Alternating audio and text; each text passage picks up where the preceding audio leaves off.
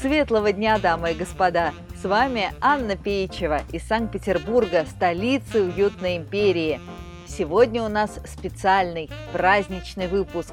Поговорим о том, как Романовы придумали новогодние елки, которые мы любим до сих пор. Вы наверняка где-то слышали, что до революции в России отмечалось только Рождество, а Новый год придумали коммунисты как замену религиозным торжествам – но не все так просто.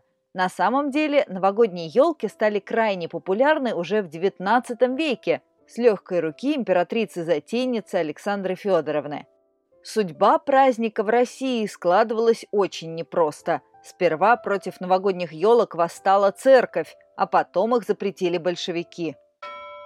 Часть первая. Веселая немецкая принцесса. Началось все, конечно, с Петра Первого – он повелел отмечать новогоднюю ночь, как в Европе, развесить хвойные венки на воротах, украсить улицы еловыми, сосновыми, можжевеловыми ветками. Но тогда этим все и ограничилось. В центре внимания по-прежнему оставалось Рождество с его колядками и гаданием. Но в 1817 году будущий император Николай I женился на задорной немецкой принцессе Шарлотте, принявшей в православие имя Александра Федоровна. Дочь кайзера Фридриха Вильгельма III очень скучала по родной Германии. Ей было всего 19 лет, она любила балы, красивую жизнь и всевозможные светские развлечения. Грациозная, кокетливая принцесса вдохновила Пушкина на следующие строки. «И в зале яркой и богатой, когда в умолкший тесный круг Подобно лилии крылатой, колеблясь, входит Лалла рук, и над поникшую толпою сияет царственной главою. Лалла Рук – это главная героиня популярной в то время романтической сказки. И Александра Федоровна действительно привнесла сказочный, волшебный колорит в размеренную жизнь семьи Романовых. Через полгода после своего переезда в Россию немецкая принцесса устроила в Зимнем дворце первую в истории страны настоящую новогоднюю елку, совсем как в Германии. В парадном зале Зимнего поставили большой П-образный стол, разложили на белой скатерти подарки. В центре стола красовалось хвойное дерево с горящими свечами и конфетами. Гости были в восторге. Начало традиции было положено. Часть вторая. Что дарили на Новый год царским детям? Император Николай Павлович обожал свою прелестную жену и с удовольствием помогал ей в организации новогоднего праздника. Государь сам бегал по магазинам, выбирая подарки детям. Так, например, цесаревичу Александру он как-то раз вручил бюст Петра I, ружье, саблю, ящик с пистолетами, книги на французском, а также фарфоровые чашки и тарелки с картинками, изображавшими различные воинские подразделения русской армии. Своей дочери Ольге император купил на Новый год великолепный рояль фирмы «Вирт», картины, нарядные платья и браслет с сапфиром, любимым камнем Николая Павловича. Самый забавный подарок однажды вручили великой княжне Александре.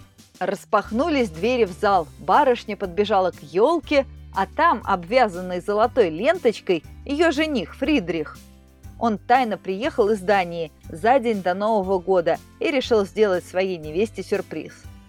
Детям было запрещено дарить родителям дорогие подарки. Великие князья и княжны сами рисовали открытки, готовили поделки. Например, Ольга Николаевна в тот год, когда ей подарили рояль, смастерила для отца императора мягкие красные туфли и расшила их белыми крестиками. Государь часто носил нарядные тапочки. Мальчики дарили сестрам кукольную мебель, сделанную на уроках столярного искусства. Императрица Александра Федоровна преподносила мужу рубашки и платки. Весь XIX век новогодние традиции царской семьи крепли и развивались. Дочь Александра III, великая княжна Ольга, потом вспоминала.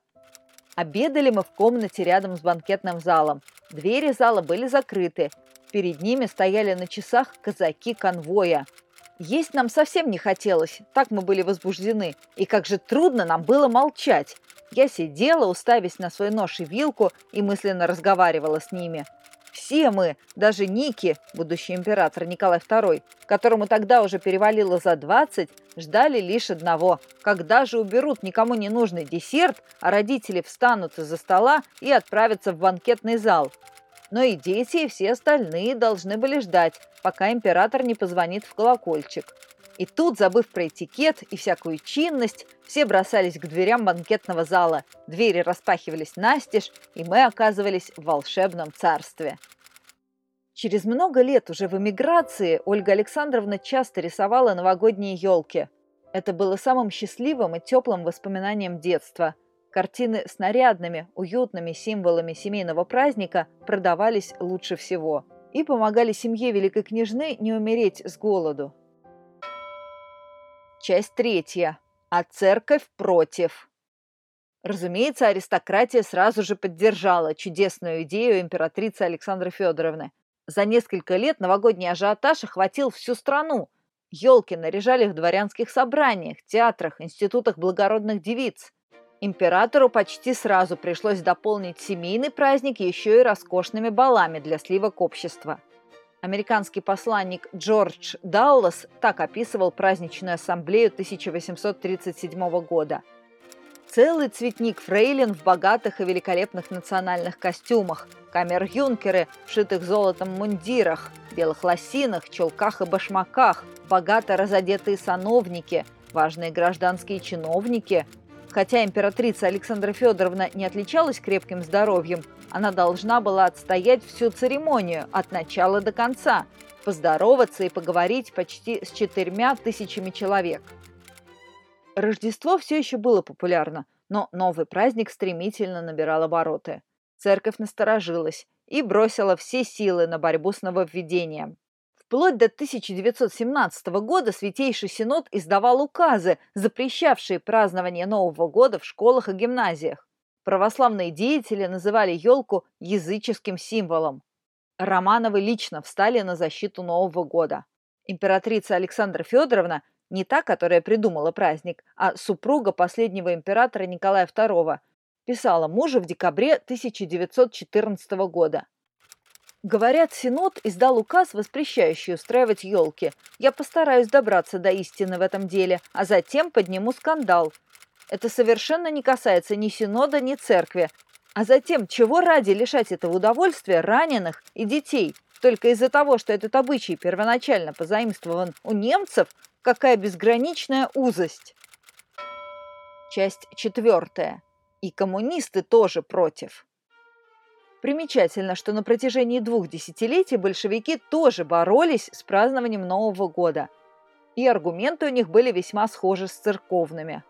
Все без исключения зимние торжества были объявлены буржуйскими и строго запрещены с 1929 по 1935 год. Потом отношение к Новому году постепенно смягчалось, но лишь в 1947 году 1 января вновь стало выходным днем – Коммунисты, ратовавшие за возвращение Нового года, пылко аргументировали свое решение.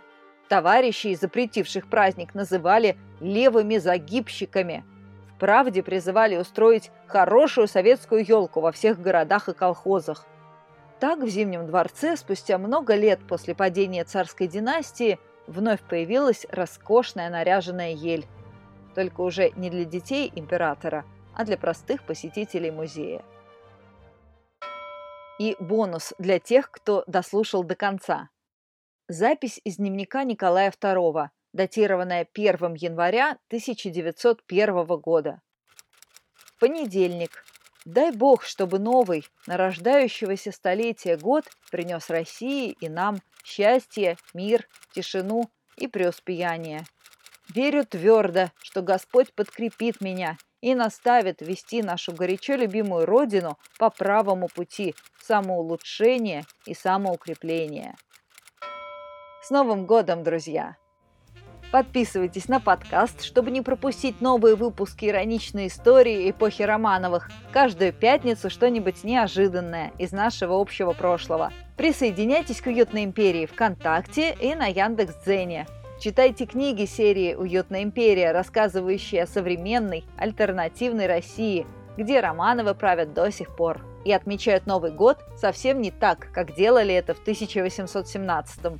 Книги можно скачать бесплатно на моем сайте annapeichева.ру. Спасибо за внимание, было приятно с вами пообщаться. Услышимся в 2021.